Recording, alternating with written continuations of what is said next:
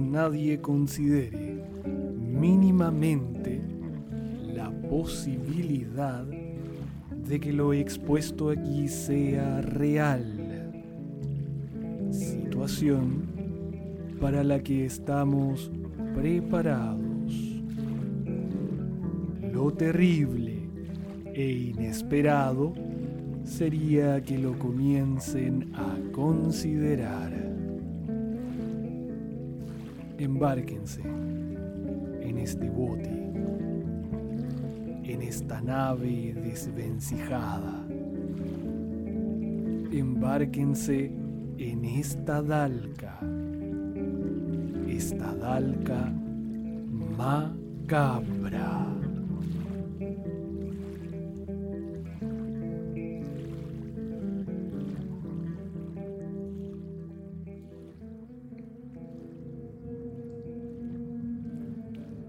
Herencia por Lautaro Dalca. Las vías generaban un intenso y peculiar magnetismo que llevaba a su cabeza por un extraño derrotero, uno que le mostraba una oportunidad, un futuro sin preocupaciones, una solución plausible.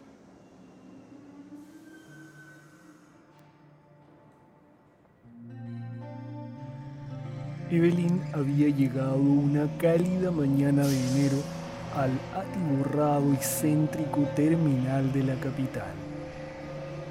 Junto a Mario y sus tres hijos, el más pequeño de meses, habían tomado la decisión de iniciar una nueva vida probando suerte en la gran ciudad, donde el padre había encontrado trabajo en una obra en construcción. Aquella semana se instalaron en lo que sería un lugar provisorio, un pequeñísimo departamento de dos habitaciones en la periferia. Dos horas se demoraba Mario en llegar a su trabajo y en volver al hogar, pero era parte del sacrificio y esfuerzo por lograr una mejor vida para la familia. Los primeros meses fueron difíciles tanto para los padres como para los niños, que tuvieron que adaptarse en sus respectivas aulas en el nuevo colegio. Los pequeños, al paso de los días, comenzaron a ser víctimas de las crueles bromas de los chicos por su acento y costumbres distintas.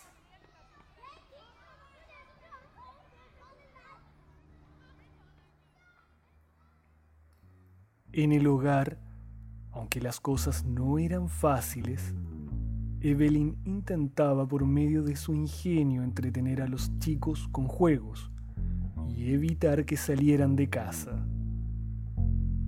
El barrio en el que vivían no era para nada bueno. Durante las noches, la banda sonora incluía disparos, gritos, persecuciones y una que otra pelea callejera. El árido entorno del barrio, más semejante a un desierto que a un conjunto habitacional, donde el césped y los árboles aparecían como una rareza o una ostentación cruel, les socavaba el ánimo. El calor y sequedad los mantenía en una constante sensación de ahogo. Mario ingresaba de madrugada al estrecho baño del departamento, intentando no hacer demasiado ruido para no despertar a sus hijos. Cerró despacio la puerta del domicilio girando con cuidado la llave fue bajando la escalera metálica, reverberando entre los muros de la gris edificación los pasos de sus gruesos zapatos de seguridad. Llegó a la parada y luego de unos minutos subió al autobús.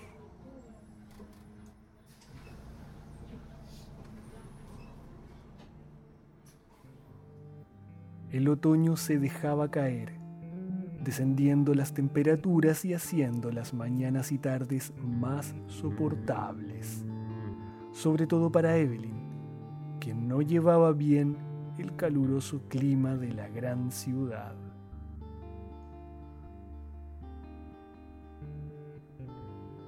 Había anochecido, hacía ya varias horas cuando la puerta trasera del bus se abrió, bajando de él un agotado padre.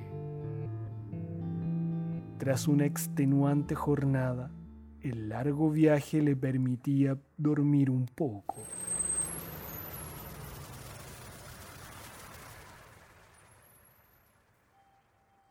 Avanzó desde el paradero doblando en la esquina, encontrándose con un grupo de hombres alrededor de unas roñosas y desastrosas bolsas, de donde cada cierto tiempo extraían una botella que circulaba por cada una de las bocas de aquellos vagabundos, los que bebían poco a poco su contenido. De entremedio, del maloliente grupo de hombres andrajosos se oyó una voz pidiendo dinero. Mario negó con la cabeza y su expresión facial no pudo ocultar el desagrado de la solicitud.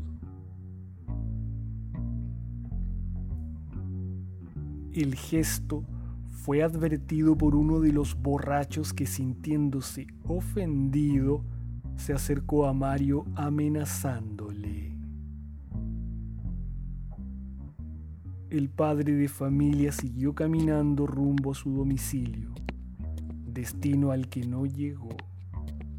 Solo dos pasos pudo dar antes que el intenso dolor de un puñal ingresando por un costado le diera un mazazo a sus esperanzas y le permitiera sentir la fragilidad de la existencia.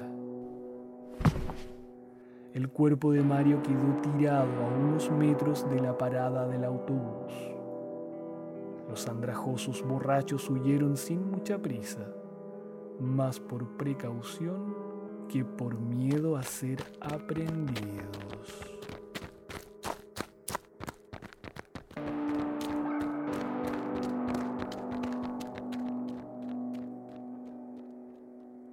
Los ojos lentamente perdían el brillo de la vida y se desvanecía mirando la ventana iluminada departamento donde se proyectaba la silueta de uno de sus hijos en la cortina.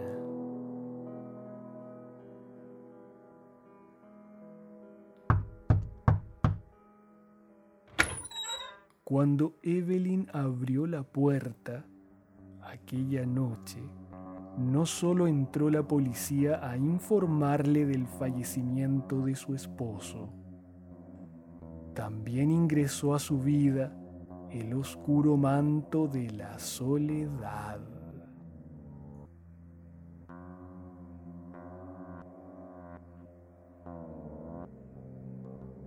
y los días comenzaron a transcurrir en una cámara lenta y deprimente para ella.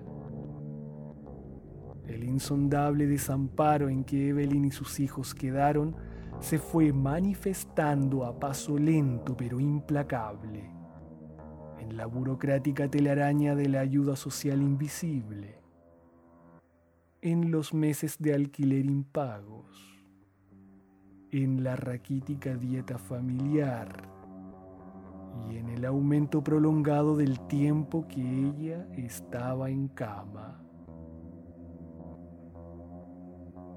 Un llamado de la Oficina de la Seguridad Social le obligó a dejar su lecho y ponerse en movimiento hacia el centro de la ciudad. Con el bebé en brazos y apoyada en la ventana del autobús, la árida periferia fue quedando atrás.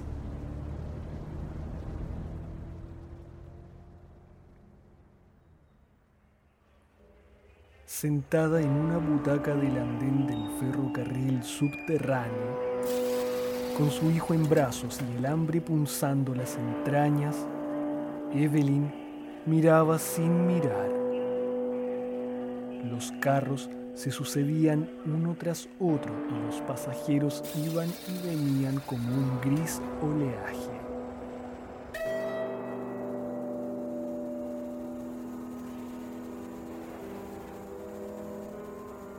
No pudo estirar más ese momento. El tiempo no era flexible abordó el tren y le cedieron un asiento junto a la ventanilla. Apoyada en el vidrio fue que algo permitió una sinapsis al mirar el oscuro túnel por el que ingresaba el coche.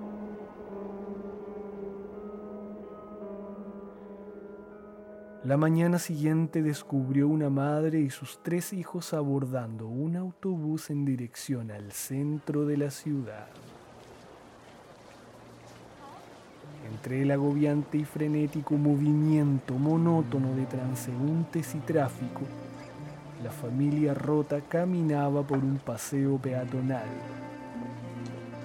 Los dos hijos mayores delante de la madre avanzaban jugando, riéndose y dándose golpes.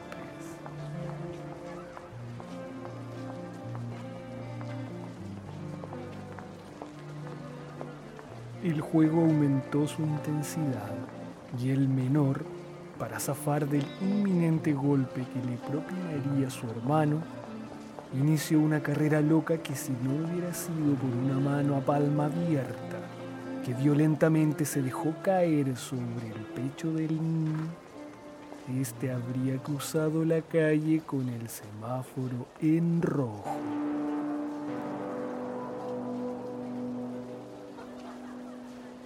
El grito de la madre se silenció de golpe cuando vio que el pequeño detuvo su marcha por una mano divina. Tras el incidente y correspondiente agradecimiento al buen samaritano, Evelyn extrajo un cordón de la mochila y ató la muñeca izquierda del menor a la muñeca derecha del mayor, cogiéndole la mano a este continuaron el recorrido hacia la estación del subterráneo.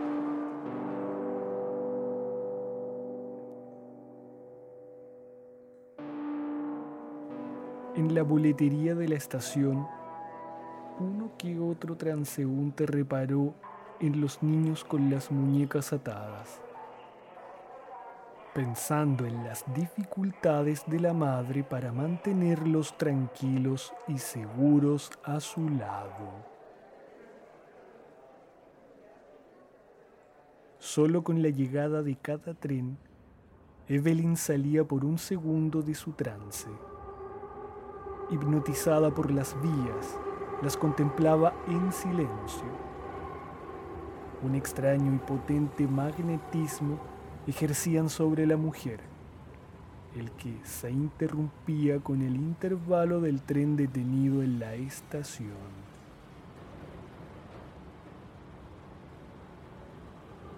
Uno tras otro se sucedían los trenes, mientras ella iba dibujando en su rostro una expresión de tranquilidad. El implacable tiempo, ese avanzar inexorable se dejó caer. Los pasajeros dispuestos a lo largo del andén como piezas en un tablero atiborrado, ensimismados, navegando en el cosmos individual de sus vidas, fueron atraídos de golpe a la realidad de la frágil existencia humana por el grito de una joven.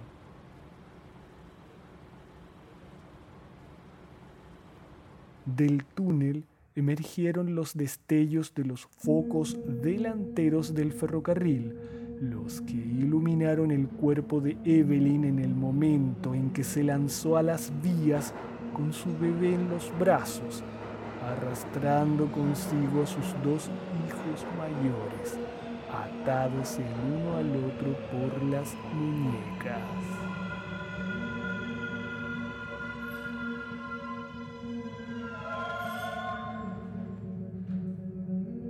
El grito emergía de la garganta de una joven que intentó asir a uno de los niños.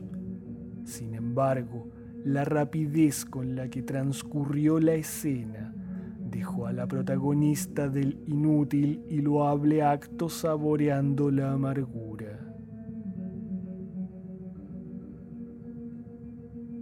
Tras las labores de remoción de los restos, la sorpresa se dibujó en los rostros del equipo de rescatistas. Cuando vieron al bebé con vida, salpicado de sangre y suciedad, pero sano y salvo.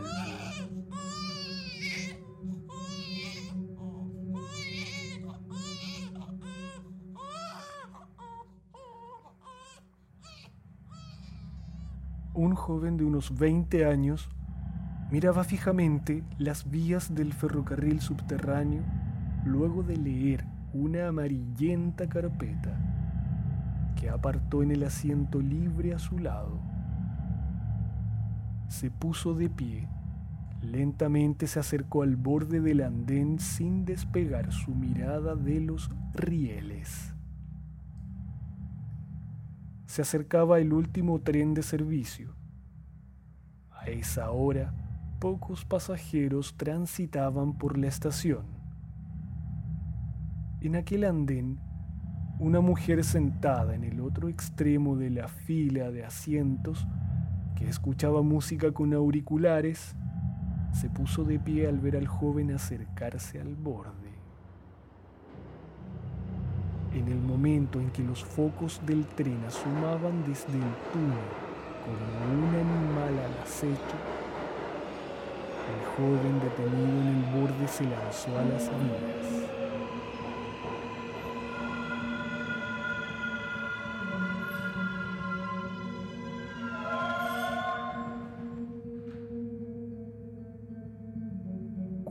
Recuperaron los restos del suicida, el guardia de la estación cogió la carpeta amarillenta que según un testigo pertenecía a la víctima. En el interior se encontraba un informe sobre el suicidio de una mujer junto a sus tres hijos, hecho ocurrido hace dos décadas atrás. El dossier contenía recortes de prensa, certificados de defunción, un informe de la policía y algunas notas escritas a mano. El guardia sintió el vértigo del asombro cuando extrajeron la identificación del cadáver de su cartera y esta coincidía con el nombre del bebé sobreviviente del evento relatado en la carpeta amarillenta.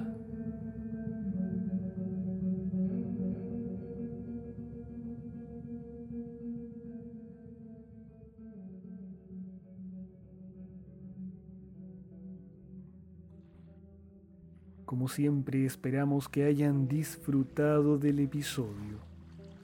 Para más historias, visiten www.talcamacabra.cl. Los invitamos a suscribirse al podcast en la aplicación de su preferencia, Spotify, Google Podcast, Evox, iTunes o a nuestro canal de YouTube.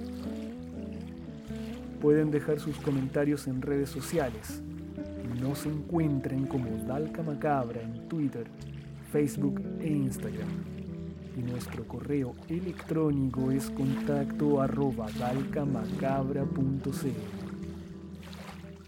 Saludamos a quienes nos escuchan a través de la 1500 AM Radio Tierra del Fuego en la ciudad de Porvenir, en la Patagonia chilena y por la 97.3 FM Radio Fogón en el hoyo Chubut, Argentina. Sin más, los esperamos en una semana más, a bordo de esta embarcación ruinosa y desvencijada, abandonada y varada en una caleta insular, a bordo de esta dalca macabra. Hasta entonces.